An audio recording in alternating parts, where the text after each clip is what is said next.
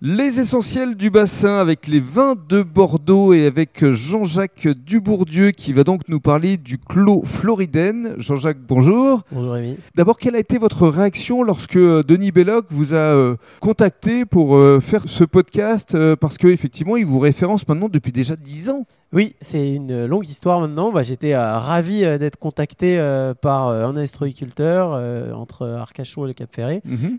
Bon, lieu qu'on connaît bien tous et où on vient passer nos vacances, nos week-ends. Donc c'est d'abord une fierté de se dire que un, un- un ostréiculteur a été séduit par notre vin et qu'il aimerait le, le- le servir sur sa terrasse. Alors moi, je connaissais pas la cabane du Maimbeau. Rapidement, je me suis renseigné. J'étais encore plus fier et encore plus content en me disant, bah, en plus, euh, j'irai dans un bel endroit euh, déguster un de nos vins. C'est un petit bout de paradis. euh, hein, comme oui, oui, hein. c'est donc c'est une, une- grande chance et, euh, et c'est une histoire qui, qui dure et qui continue. Qui dure et qui perdure. Alors, parlez-nous maintenant de votre histoire, euh, tradition familiale, parce que Oui. Floriden, c'est un petit peu les euh, syllabes des Oui. prénoms de vos parents. C'est une sorte d'anagramme. C'est ça? donc, Clos Floriden, c'est c'est un vrai clos parce que c'est clos de mur, mais c'est une propriété qui a été euh, créée, en tout cas rassemblée, remembrée par mes parents au début des années 80.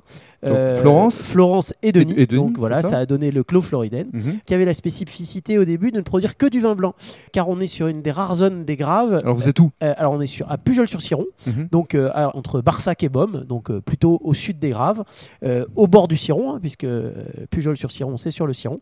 Euh, et on est sur une des, des rares zones euh, calcaires euh, de la rive gauche, donc particulièrement euh, prédisposée à produire des vins blancs euh, vifs euh, avec de belles acidités. Mais ce qui est assez original quand même à Bordeaux. Oui, oui, de oui. faire du blanc.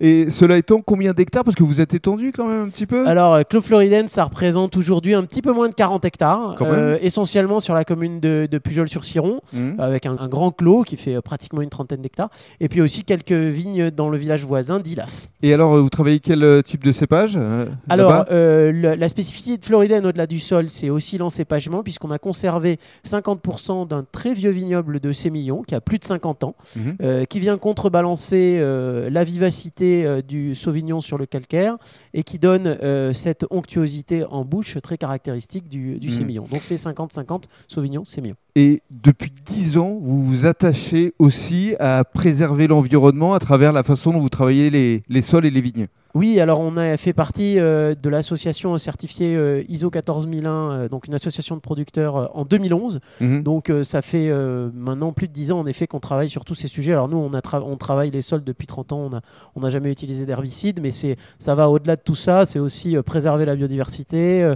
faire des analyses d'impact environnementaux.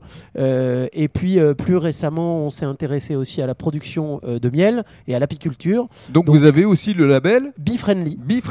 Depuis cette année, donc sur le, le millésime 2020, sera aussi certifié euh, Bee-friendly. Donc c'est euh, bon, la copie en termes d'environnement, elle est, elle est, elle est sans cesse à améliorer. Et donc, euh, bah, euh, on se cherche un nouveau challenge pour les millésimes qui viennent, Mhm. mais c'est en tout cas une aventure passionnante. Très bien. Et dans le cadre du troisième podcast, vous allez nous détailler vos cuvées. Exactement.